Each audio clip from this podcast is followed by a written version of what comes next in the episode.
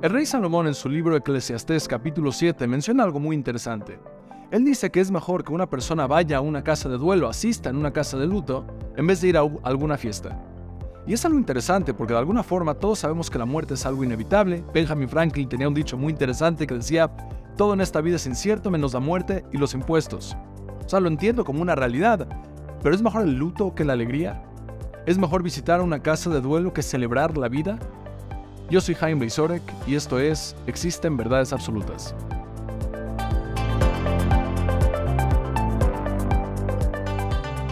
El gran físico alemán Alberto Einstein tiene una frase que me fascina, se la atribuyen a él, que él decía, hay dos cosas que son infinitas, el universo y la estupidez humana. Y del universo no estoy seguro. Así decía Alberto Einstein. Sugiero que uno de los motivos principales, fundamentales de la miseria del ser humano es ignorar la realidad en la que vivimos y cuando choca la ilusión, la fantasía que nosotros generamos con esta realidad, tanto a nivel universo como a nivel ser humano, entonces el resultado es algo caótico y se genera esta miseria. Y justamente cuando el ser humano no reconoce esta realidad, como me fascina decir, reality always wins, la realidad siempre gana. Y en este choque entre la ilusión y la realidad, la realidad siempre va a ganar. Por lo tanto, hay que tomar en consideración quiénes somos nosotros como seres humanos y tratar de entender nuestro desempeño y nuestro desarrollo de una mejor manera.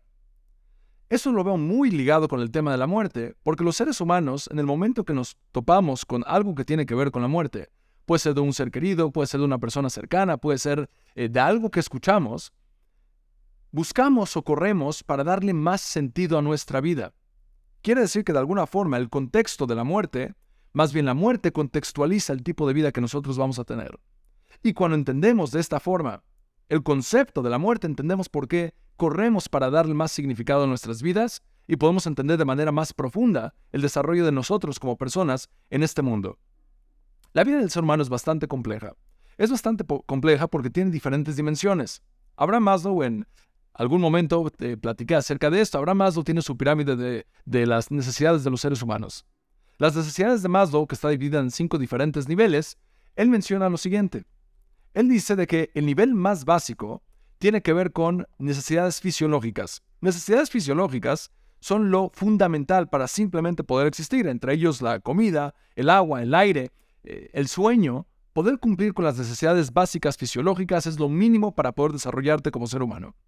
Profundizamos un poquito más y tienes necesidades de seguridad. En las necesidades de seguridad nos topamos con elementos como seguridad física, eh, vivienda, empleo, recursos, que es la forma de garantizar, entre comillas, las necesidades fisiológicas. Subes, escalas un poquito más en esta pirámide, profundizas un poquito más en estas dimensiones y te das cuenta que tenemos también necesidades de pertenencia.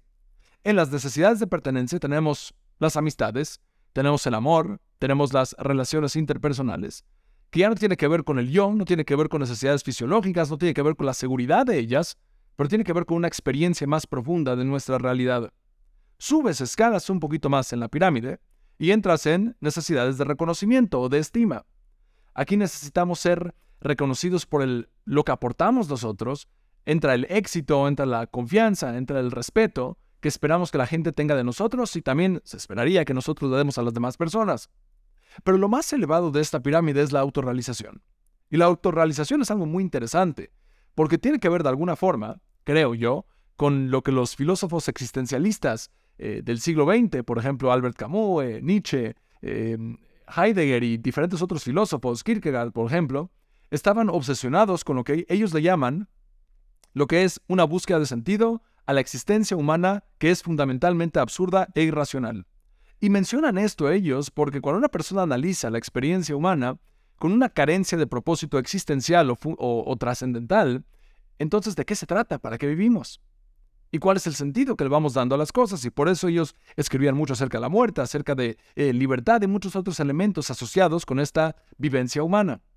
Uno de estos filósofos, Jean-Paul Sartre, filósofo francés, también existencialista, él decía algo muy interesante. Él dice de que los seres humanos, a diferencia de las cosas, somos lo que no somos y no somos lo que somos. Él decía, el ser humano es lo que no es y no es lo que es. ¿Cuál es el significado de este elemento, de esta frase?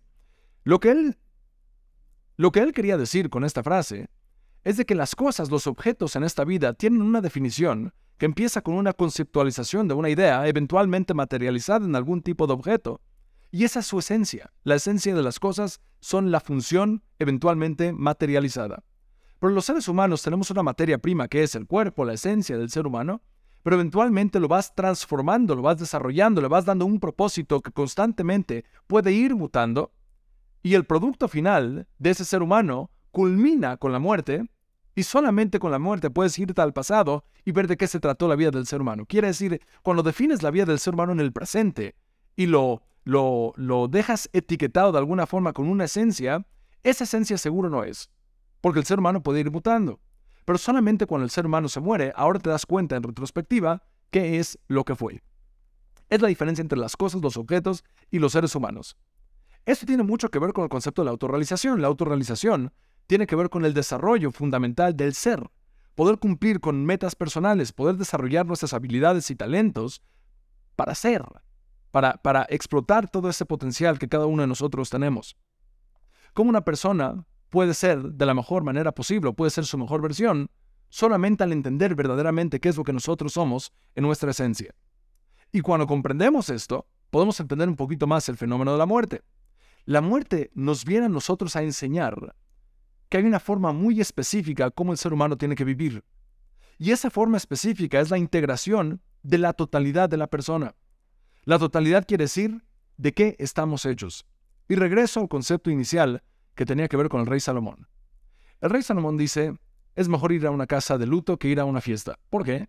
Si la fiesta es una celebración de la vida, la fiesta es un momento de alegría, un momento donde eh, nos relacionamos con las demás personas, donde brindamos.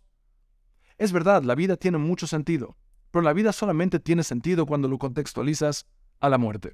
La muerte te dice, hay un propósito fundamental de tu ser, y aún en el momento que vas a brindar, asegúrate de estar brindando y de estar viviendo de la forma correcta. Cuando una persona se topa con la muerte, cuando una persona lidia, interactúa de alguna forma cercana o lejana con lo que es la muerte, el ser humano se pone a pensar y a reflexionar cuál es el tipo de vida que deberíamos de vivir. En ese mismo libro de Eclesiastés capítulo 7, la frase es completa o el versículo completa es completo. Es mejor ir a la casa de duelo que ir a una casa de, una fiesta, a una casa de, de fiesta. ¿Por qué? Porque el fin de todo ser humano es la muerte pero lo fundamental es que el ser humano, el vivo, ponga conciencia, haga conciencia acerca del tipo de vida que tenemos que tener. Y ahora sí, cuando regresamos a la celebración, tenemos en mente cuál es la forma correcta de vivir. ¿Y cuál es esa forma correcta de vivir? ¿Cómo deberíamos de vivir? Curiosamente en hebreo, el concepto del ser humano transmite una dimensión bastante profunda. El primer ser humano, el ser humano inicial que nos presenta la Torá, que nos presenta la, Biblia es Adán o Adán. Ahora es una muy mala traducción porque Adán nosotros damos el nombre como, un, como el nombre de, este, de este personaje. Pero Adán en hebreo significa ser humano, no significa nada más que eso, ser humano. ¿Qué es un ser humano? Un ser humano es una, una, una mezcla de dos diferentes componentes. Componente número uno es el espíritu, componente número dos es la materia. El ser humano está compuesto de dos opuestos, por un lado es, al igual que cualquier otro animal, es un ser viviente que está desarrollándose, interactuando con el, con el mundo, eh, viviendo, comiendo, reproduciéndose y eventualmente muriendo, pero más profundo todavía es el hecho de que el ser humano, a diferencia de los animales, también tiene el espíritu. ¿Cómo se manifiesta este espíritu? Es en la habilidad de tomar decisiones responsables. ¿Qué son decisiones responsables? Cumplir con el deber del ser humano. El deber del ser humano no es lo que yo quiero hacer, el deber del ser humano es para qué fui puesto, cuál, qué es lo que se espera de mí. Y lo que se espera de cada uno de nosotros tiene diferentes dimensiones. Hay un deber para el cuerpo del ser humano. Tengo que hacer ejercicio no porque quiero, tengo que hacer ejercicio porque estoy cumpliendo con mi deber como persona. Para el judaísmo, una persona tiene que casarse, tiene que casarse no nada más por querer, también es por deber. ¿Cuál es mi deber? Un compromiso de crear nuevas generaciones, de agradecerle a Dios por yo poder existir, casarme, tener hijos, también para dar la posibilidad a las futuras generaciones de poder existir al igual que yo. No solo eso, tener hijos tiene que ver con un deber. No es nada más para tener una buena foto de la familia, es también para poder educar de una forma mucho más profunda, de una forma más correcta. Y en el momento que estoy forzado a educar a mis hijos, estoy forzado yo a vivir de una forma mucho más responsable. Nacemos como individuos, vivimos como sociedad. hay un deber a nivel relacional. Tener amigos no solamente un elemento muy padre, muy interesante de la vivencia humana, tener amigos es una forma de manifestar ese deber. ¿Cuál es la forma correcta de interactuar con las demás personas? Ahora hay algo muy interesante, oculto, en el tema de Adán de, de, que aparece en Génesis. La palabra Adán en hebreo está muy relacionada con otra palabra muy parecida que es Adamá, con una A al final. La segunda palabra Adamá significa tierra. Ahora yo te pregunto, ¿cuál es la función de la tierra? Tiene muchas funciones. La función de la, de la tierra es multifuncional. La tierra la puedes usar para construir, la puedes usar para plantar, la puedes usar para rescatar diferentes elementos y utilizarlos para crear diferentes productos. Eso es lo mismito que es el ser humano. ¿Cuál es la función del ser humano? Bueno, es moldeable. Somos mutables de alguna forma, nuestro propósito puede irse modificando. Y nuestra función hay que irse la dando con el transcurso del tiempo, asegurándonos de siempre cumplir con nuestros propósitos de manera responsable. En ese sentido entendemos bastante bien por qué los seres humanos, cuando estamos pasando por momentos o cuando interactuamos con elementos sensibles que tienen que ver con pérdidas de algunos seres queridos y demás, la persona empieza a contextualizar, empieza a sentir, empieza, a percibir que esta vida requiere de más propósito. Y no es algo superficial, no es algo infantil, es una conexión fundamental con la experiencia trascendental del ser humano. La definición del ser humano es una mezcla de espíritu y materia. Y como nosotros estamos programados de esa forma, lo buscamos constantemente. Y cuando buscamos ese sentido, esa trascendencia, con elementos no trascendentales, con elementos no fundamentales, con elementos que no aportan para ese espíritu, para energetizar a ese espíritu, el resultado es caótico. Y el resultado es miseria. Y el resultado es una vida carente de sentido. Y en las palabras de estos diversos eh, filósofos existencialistas, la vida se convierte en algo absurdo e irracional. Porque tienes una máquina, el ser humano, el cuerpo humano, diseñada, programada para buscar trascendencia, porque de eso venimos. Somos parte espiritual. Y esa parte espiritual no se está manifestando y al no manifestarse, los seres humanos empezamos a sufrir. Por eso me gustaría dejarte con unas palabras fascinantes del gran escritor Octavio Paz, mexicano. Él decía, él escribe en su libro El laberinto de la soledad, nuestra muerte ilumina nuestra vida. Si nuestra muerte carece de sentido, tampoco lo tuvo nuestra vida, que es algo sumamente importante. La muerte, si no tiene sentido, si en el momento que una persona fallece la gente dice y reacciona, ah, no pasó nada, entonces el tipo de vida tampoco se vivió. Pero si una persona cuando muere se siente una pérdida, en ese momento una persona se da cuenta de que hay algo mucho más profundo. Y el rey Salomón nos recuerda, cuando vas a una casa de luto le das contexto a toda tu vida. Y ahora cuando la vives de manera responsable, tomando en consideración nuestra programación de espíritu y de materia, y viviendo con el deber, el resultado final es felicidad, el resultado es sentido y propósito de vida. Pero si lo ignoramos, tenemos caos y tenemos miseria. Yo soy Jaime Luis y esto fue Existen Verdades Absolutas.